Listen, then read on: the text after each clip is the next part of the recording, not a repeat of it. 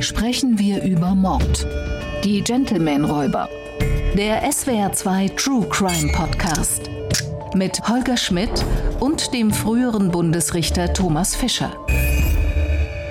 Guten Tag zu einer weiteren Folge unseres Podcasts sprechen wir über Mord.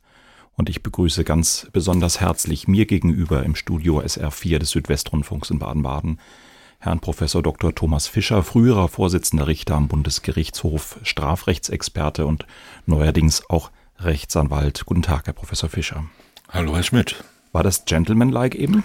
Das klang schon sehr in diese Richtung. Sehr gut. Ich habe mich schon sehr gewundert. Ja, ich dachte, wir sprechen über Gentleman, dann müssen wir ganz kurz klären, Gentleman-Räuber eigentlich doch per se ein Widerspruch in sich oder gibt es tatsächlich auch Höflichkeit in den Niederungen des Strafrechts? Das ist auf jeden Fall nicht auszuschließen. Ich kenne den Begriff ja nur, weil ich diese äh, als junger Mensch diese Verfilmung des englischen Postraubs mehrfach gesehen habe und ich glaube, da ist dieser Begriff geprägt worden. Was immer das jetzt an Qualität bedeuten soll, dass jemand sich wie ein Gentleman benimmt, man weiß es noch nicht. Wir werden es ja jetzt dann vielleicht gleich erfahren. Dass ich mich gentleman-like benommen habe, hat sie aber verwundert. Das würde ich auch gerne mal kurz festhalten wollen. Nein, ich habe es nur nicht, sagen wir mal, für ein rundfunktypisches, hörfunktypisches Merkmal gehalten. Oh, Ihnen natürlich wundert mich das überhaupt nicht. Oh, gerade auf SWR 2 kennen wir ja schon auch die große Form der getragenen höflichen Ansprache. Aber Sie tragen heute nicht wie üblich eine dunkelblaue Clubjacke mit goldenen Knöpfen. Das stimmt wohl. Und das Einstecktuch ist auch zu Hause geblieben. Gut, Scherz beiseite, hören wir uns kurz an, worum es in unserem heutigen Fall geht. Der 21. Überfall in 15 Jahren wurde den sogenannten Gentleman-Räubern zum Verhängnis. Der Mann hat noch gelebt, der wo ähm, später dann gestorben ist, und die Frau, die war eindeutig tot. Ne? Sowohl die DNA des 40-jährigen Mannes als auch die seiner 38-jährigen Ehefrau konnte zweifelsfrei früheren Überfällen zugeordnet werden bang, bang. Also es war für mich einfach grausam, dass Leute standen und da einfach um die Leute rumgeschossen wird. Ein Mann und eine Frau als Serienbankräuber, das hat was von Bonnie und Clyde.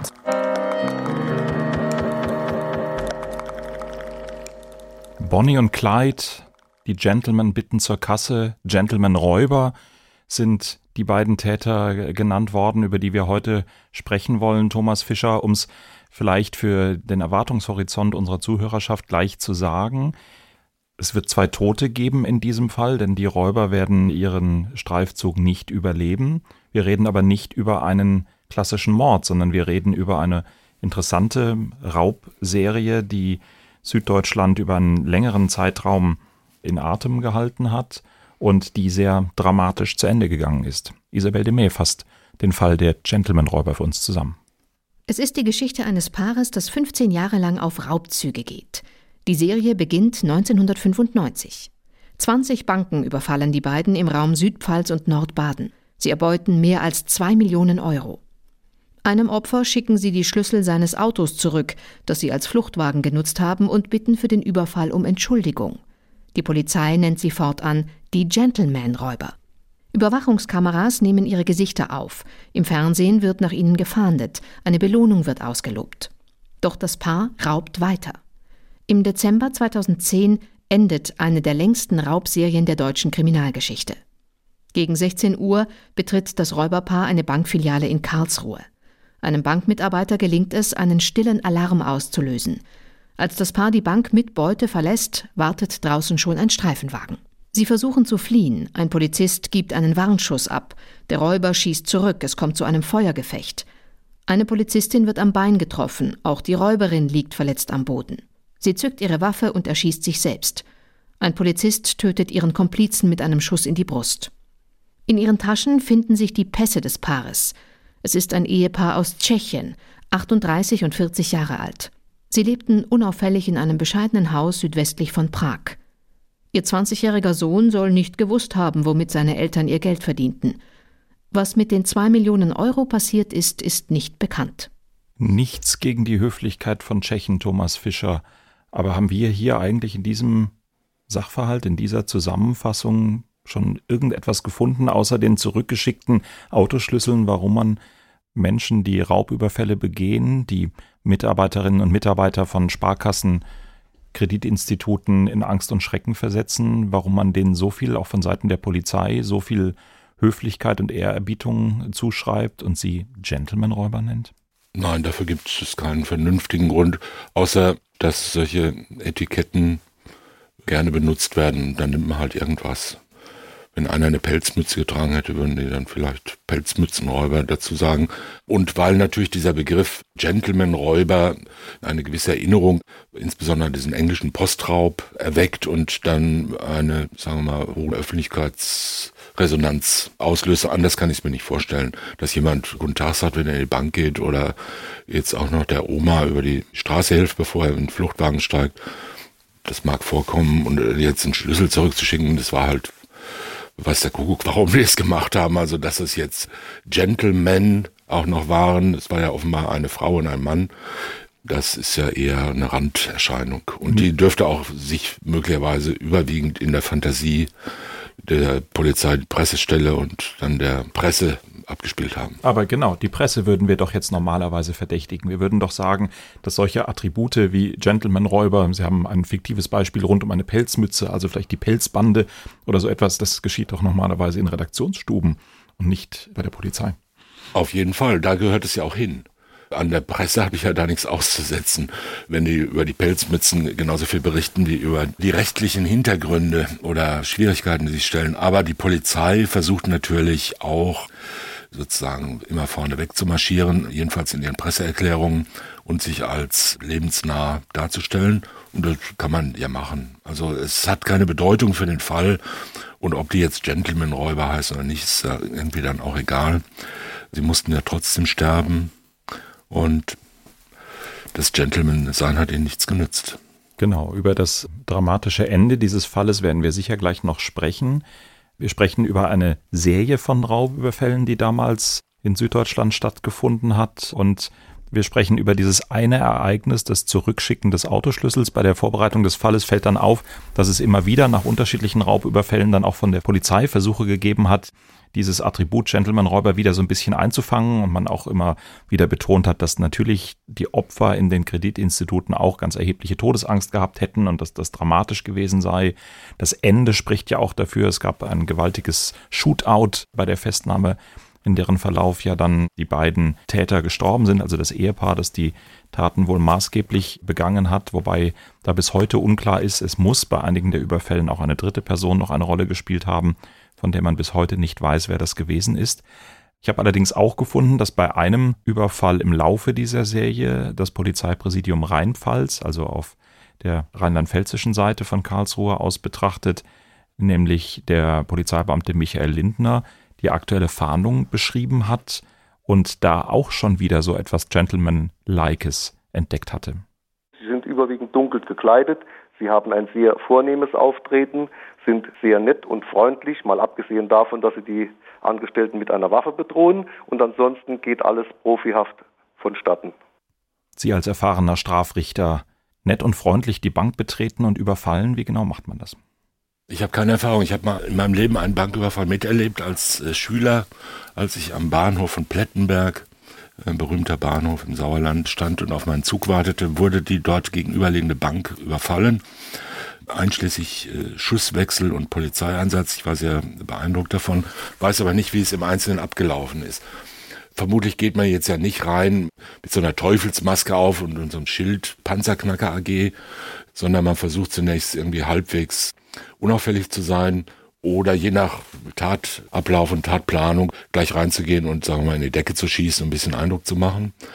Das sind halt dann so spezielle Tatmuster, die die Leute sich vorher überlegen, je nach Örtlichkeit und Erwartung der Gegenwehr oder der, wie viele Leute da sind. Und ansonsten mit dem vornehmen Auftreten, das sind ja auch Bilder, die jetzt so ein junger Polizeibeamter dann im Kopf hat und der wird vielleicht von seinen eigenen Bildern dann auch überwältigt. Also er wird Opfer seiner eigenen Propaganda, um das mal so zu sagen. Wenn wir es uns juristisch betrachten, dann sind die Raubüberfälle ja manchmal gar nicht so ohne. Es geht darum, die Täter, die wollen natürlich Geld haben, sie setzen dazu Gewalt ein. Aber wenn wir ins Strafgesetzbuch gucken, gibt es dann noch ein paar Tücken, oder? Was ist der klassische Banküberfall juristisch betrachtet? Ja, Bankraub ist es ja eigentlich nicht.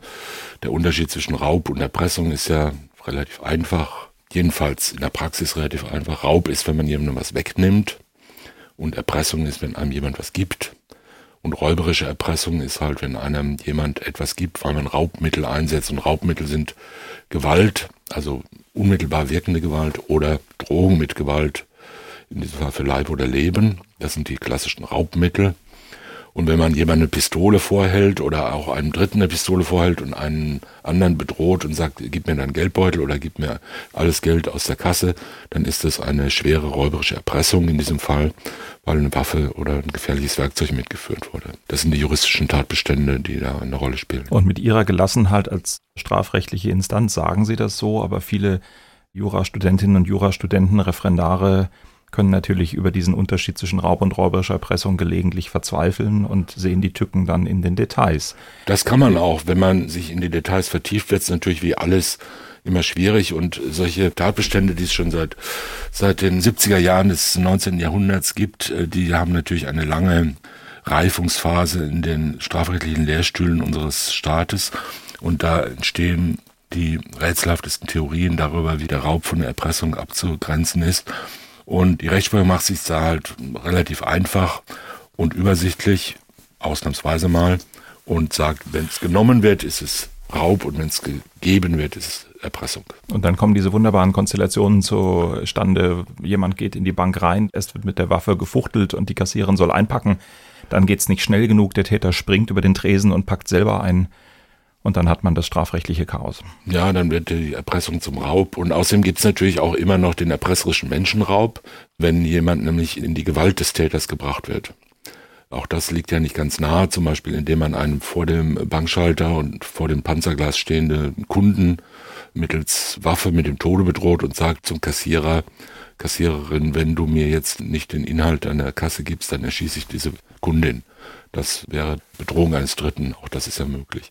Jedenfalls ist in so einer Situation schon aus Gründen des technischen Ablaufs und der technischen Abwehrmaßnahmen, also Notknopf, Türverriegelung, Direktleitung zur Polizei und so weiter, weiß ja jeder, der so einen Überfall plant, dass es ein Hochrisikounternehmen ist, dass er nur ganz wenig Zeit hat und dass vieles passieren kann, was nicht völlig vorab planbar ist. Und je länger die Zeit dauert, und da geht es wirklich dann um Sekunden, desto weniger planbar ist das, desto mehr kann passieren. Kommt irgendeiner rein, irgendein Angestellter kommt aus dem Backoffice oder irgendein Kunde kommt noch rein, draußen hält zufällig ein Polizeiauto an der Ampel oder was auch immer da passieren kann.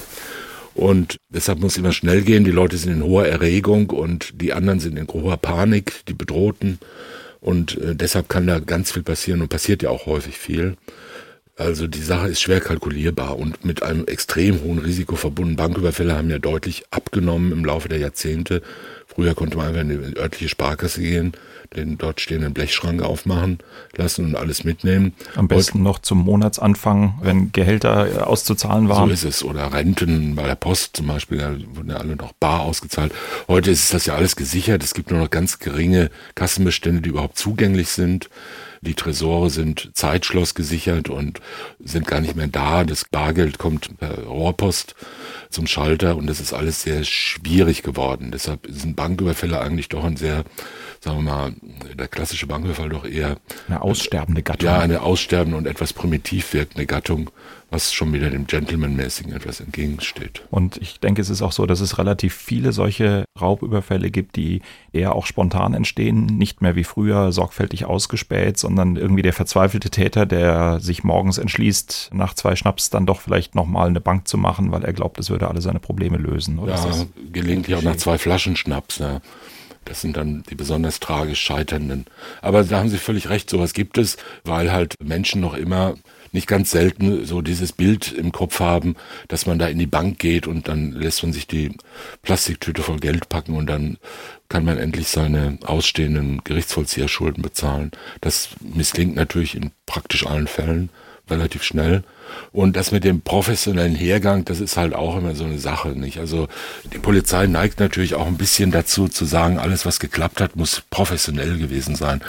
Kommt mir immer so James Bond mäßig vor, so unglaublich geschickte Planungen, wo ein Zahnrädchen ins andere greift und so weiter. In Wirklichkeit sind es drei Idioten, wo einer draußen im Auto sitzt und hofft, dass keiner kommt und zwei reingehen, ein bisschen rumballern, Leute zusammenschlagen, relativ wenig Geld zusammenraffen und dann wieder fliehen. Ob das professionell ist, das sei mal dahingestellt. Es ist jedenfalls sehr risikoreich. Braucht natürlich auch, um das mal so auszudrücken, eine Menge Mut. Man braucht, um da in so eine Bank reinzugehen, die Waffe zu ziehen und zu sagen, ich bin es, der Räuber. Da muss man schon mehr Mut im Sinne einer kriminellen Energie und auch nach eines offensiven Mutes haben, als jetzt einfach nur eine falsche Überweisung auszufüllen, um einen kleinen Betrug zu begehen. Wir müssen jetzt eigentlich keine Bedenken haben, dieses Thema weiter zu behandeln und uns dem Vorwurf auszusetzen, dass wir Anleitungen geben, denn wir haben ja eigentlich schon mehrfach festgestellt, es macht eigentlich gar keinen Sinn. Es ist aufgrund von zahlreichen technischen und logistischen Voraussetzungen in den Banken eigentlich keine Straftat, die man empfehlen kann. Wobei ich die Frage offen lassen möchte, was wir in diesem Podcast an Straftaten noch empfehlen werden. Aber Ihre Erfahrung als Instanzrichter was für Sorten von Bankräubern hatten Sie vor sich? Na, es gibt natürlich solche eher, was man so eher der Unterschichtkriminalität zuordnet. Also das ist ja ein sehr unmittelbares, direktes, gewaltgeprägtes Geschehen. Da gibt es diese klassischen Verzweiflungstäter. Das kann auch mal eine Frau sein, ist aber nicht so häufig natürlich, weil alles, was mit so einer offenen Aggression verbunden ist, von Frauen seltener begangen wird als von Männern, aber kommt vor. Das sind natürlich Sachen, die sehr häufig scheitern, weil die das gar nicht durchhalten oder sich wirklich albert verhalten oder dann auf der Flucht dann das ganze Geld verlieren oder ihren Ausweis dalassen und solche doch, sagen wir mal, tragischen Fehler machen. Und dann gibt es halt so eher diese typischen Gewalttäter, die auch von ihrer, sagen wir mal, mentalen, intellektuellen Struktur her jetzt nicht zum ausgefeilten Börsenbetrug neigen, sondern halt mit brutaler Gewalt und schnellem Zugriff eher versuchen, an Geld zu kommen. Das kann mal klappen, das sind dieselben, äh, das haben sie auch bei Raubüberfällen oder Geiselnahmen in Juweliergeschäften beispielsweise und anderswo. Da ist die Gefahr von, von schweren Gewalttätigkeiten relativ hoch, weil das so ein Teil auch des Selbstbildes ist, der Leute, die das machen und da spielt Rücksichtslosigkeit eine gewisse Rolle ja auch im Tatablauf naheliegend. Deshalb ist es sehr gefährlich und ja, die Ergebnisse sind, muss man sagen, vernichtend gering. Auch hier haben wir ja gehört, 21 Banküberfälle oder so in der Größenordnung und zwei Millionen Gesamtschaden. Das ist ja gar nichts, ne? wenn man mal das Risiko sich überlegt, dass jeder Einzelne von einer Mindeststrafe von fünf Jahren hat. Zwei Millionen in zwei Jahrzehnten, das ist ja nun auch nicht viel Geld, obwohl es im Einzelnen natürlich viel erscheinen mag, als Summe zunächst mal viel genau, klingt. Es klingt dramatisch, aber, aber wenn man es umlegt und auf das Risiko umlegt und auf den Stress umlegt, den man die ganze Zeit hat, da Jahrzehnte seines Lebens damit zu verbringen, all das zu verbergen, zu vertuschen, zu planen und immer wieder neu in Banken zu gehen, wo man nicht weiß, ob man vielleicht erschossen wird oder nicht. Das ist ja letzten Endes auch, sagen wir mal, eine nicht empfehlenswerte Lebens- und Berufsplanung. Bei dieser Serie, die Gentleman-Räuber, ist es so gewesen, dass die Polizei sehr intensiv gefahndet hat, weil sie eben in dieser Reihe von Überfällen immer wieder den Eindruck hatte, es sind die gleichen Täter.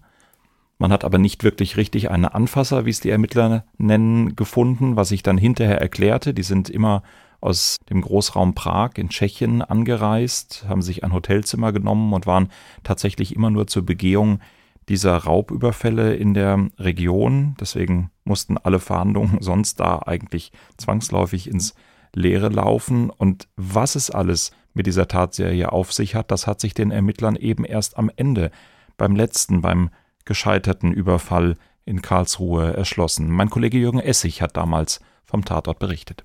Karlsruhes Polizeipräsidentin Hildegard Gericke wirkte stolz und erleichtert. Der DNA-Test hat ergeben, das, was wir schon am ersten Tag mit sehr hoher Wahrscheinlichkeit vermutet haben, dass die Täter dieses Raubüberfalls auf die Volksbankfiliale am Karlstor tatsächlich die berühmt-berüchtigten sogenannten Gentlemen waren. Sowohl die DNA des 40-jährigen Mannes als auch die seiner 38-jährigen Ehefrau konnte zweifelsfrei früheren Überfällen zugeordnet werden.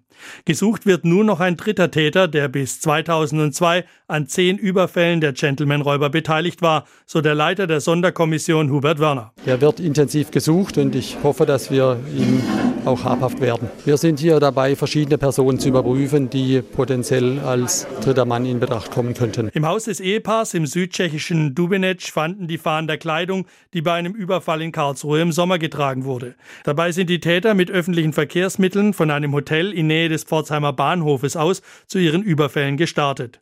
Nahe dieses Hotels, das direkt gegenüber der Pforzheimer Polizeidirektion liegt, wurde auch der Wagen der beiden gefunden, so Hubert Werner. Nach unseren jetzigen Informationen sind sie dort zweimal abgestiegen, jetzt im Dezember und bereits im Juli. Im Juli war dieser Aufenthalt in Pforzheim ebenfalls in unmittelbarem Zusammenhang mit dem Überfall auf eine Bankfiliale hier in Karlsruhe. Die Frau hat einen 20 Jahre alten Sohn aus erster Ehe. Der Mann soll aus Deutschland stammen und bei der Hochzeit vor zehn Jahren den tschechischen Namen seiner Frau angenommen haben. Sie haben sehr bescheiden gelebt für hiesige Verhältnisse im normalen bürgerlichen Milieu, ohne besonders auffällig nach außen zu wirken. Es war eine Familie, wobei zur aktuellen Zeit der Sohn nicht mehr im gemeinsamen Haus gewohnt hat. Was mit den 2 Millionen Euro Beute aus 15 Jahren Überfällen geschehen ist, wird noch ermittelt.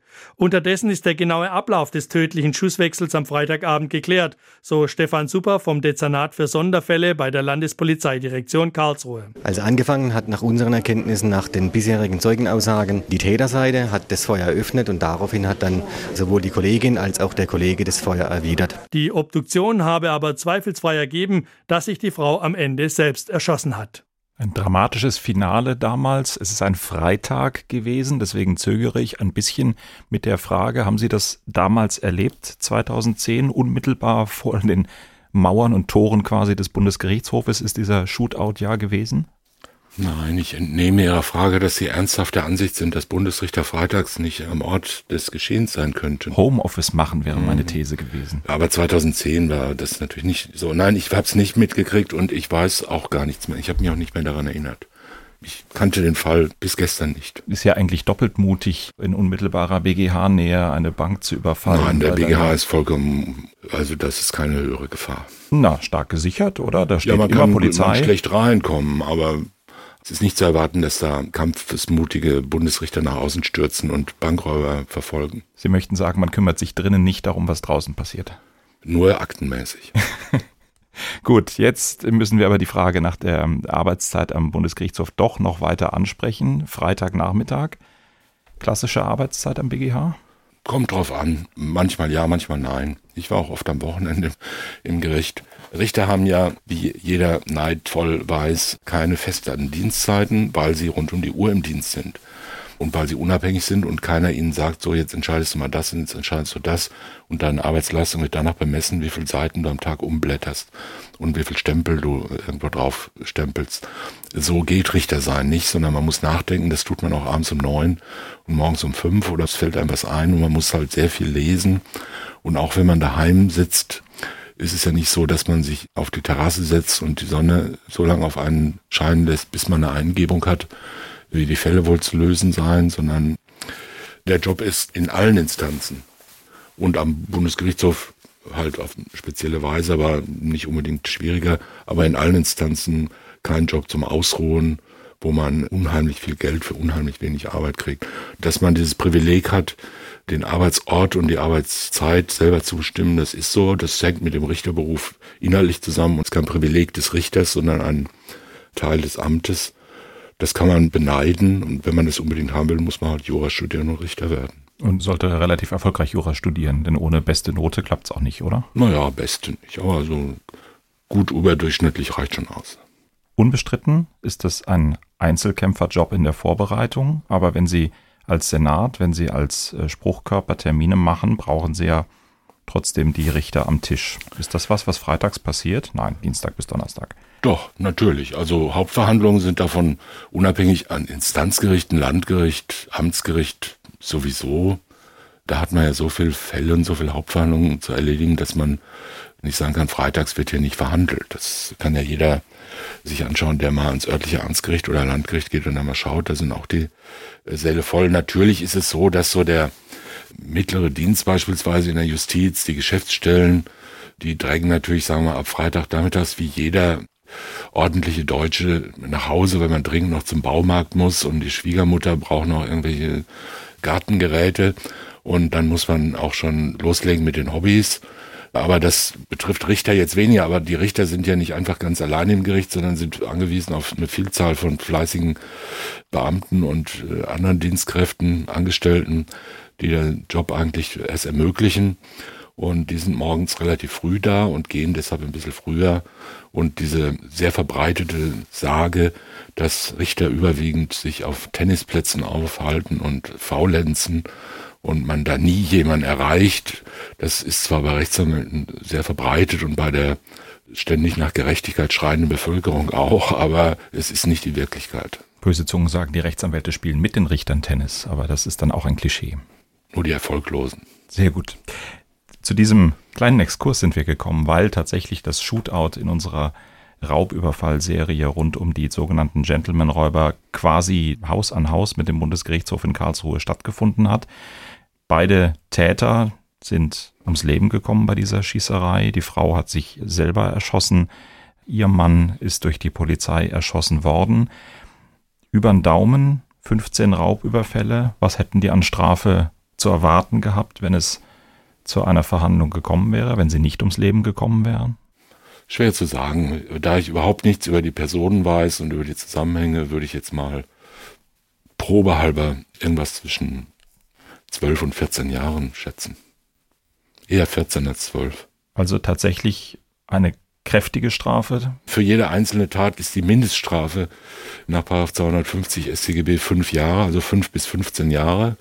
Jede einzelne Tat ist als Einzeltat zu werten. Die stehen also in sogenannter Tatmehrheit. Dann gibt's also für jede Tat, sagen wir mal, acht oder neun, je nachdem, äh, Jahre. Manchmal sieben, manchmal vielleicht elf, je nachdem, ob da Menschen verletzt sind, wie hoch die Beute war, wie hoch die Energie war. Das kann man jetzt ohne Näheres zu kennen nicht sagen.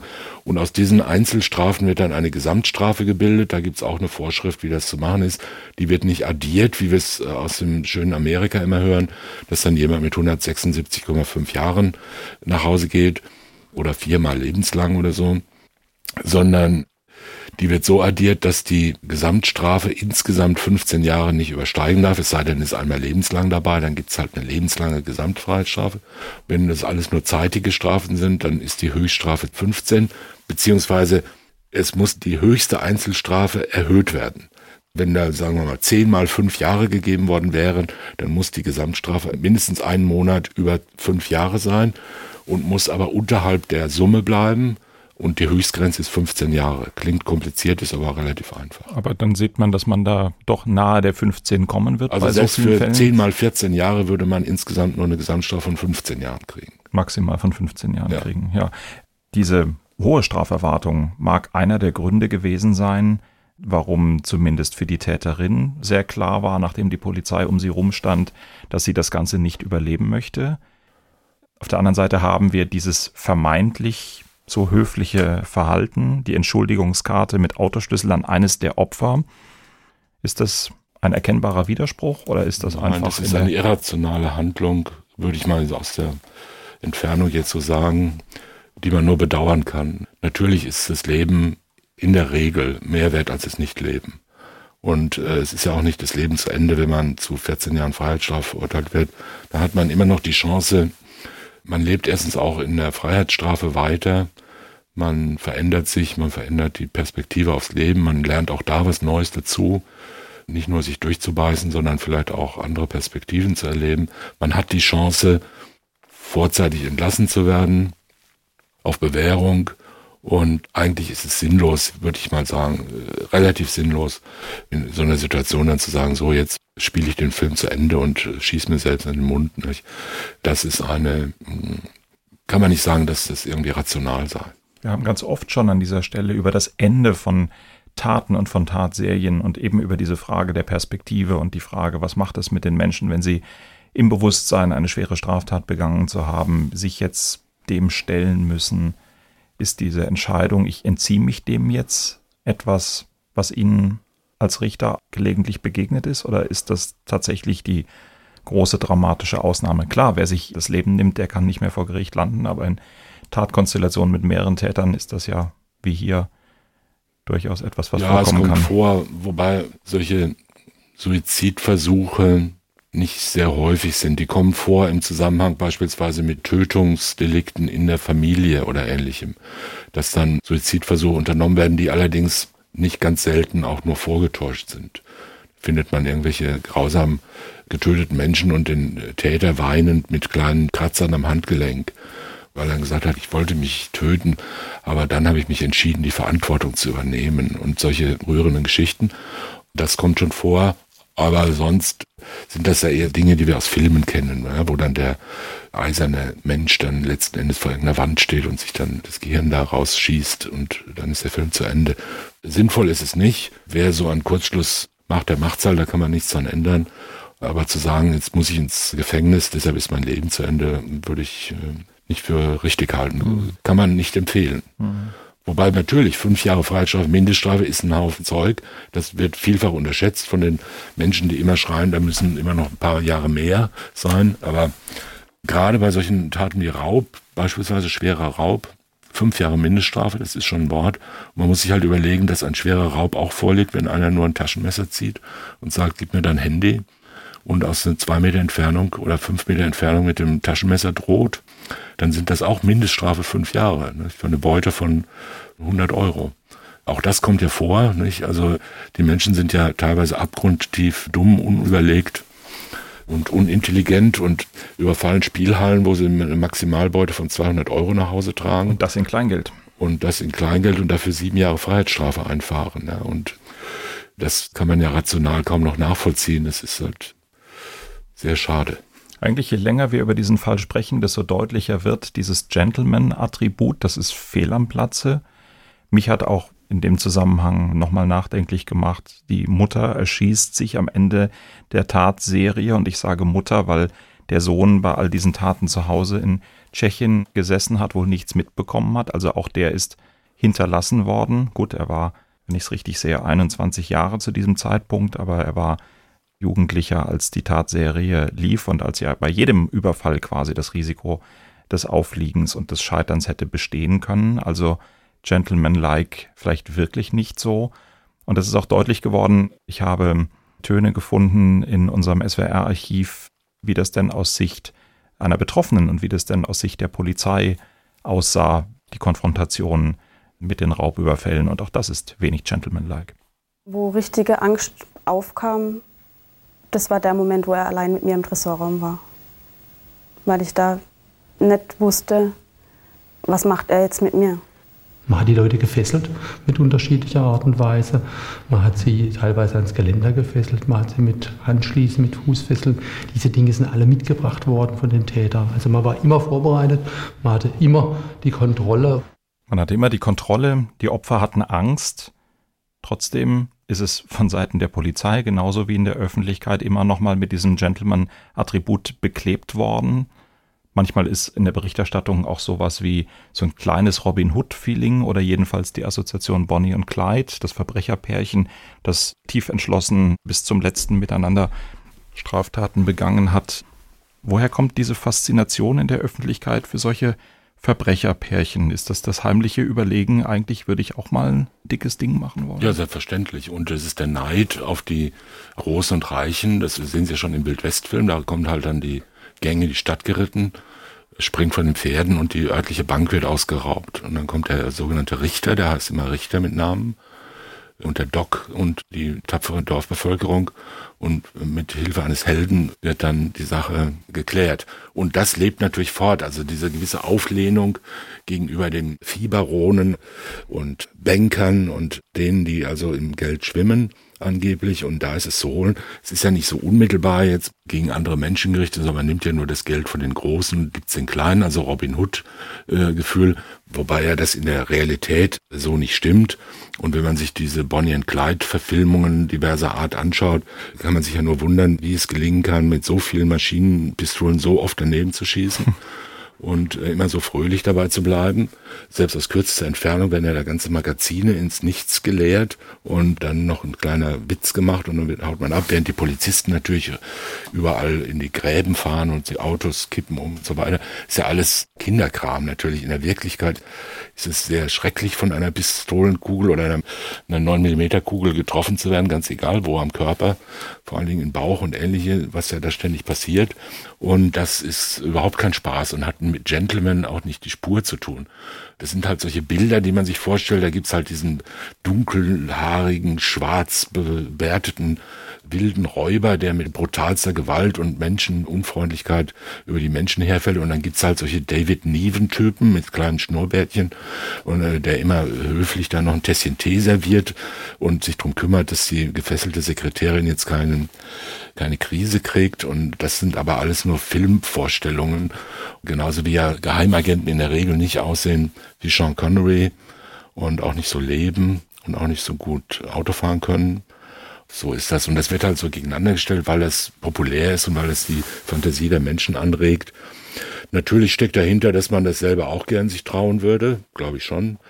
Denn der Normalbürger hat ja jetzt nicht wirklich ein tiefes moralisches Mitempfinden mit dem Geld der Deutschen Bank oder der Commerzbank oder der Volksbank.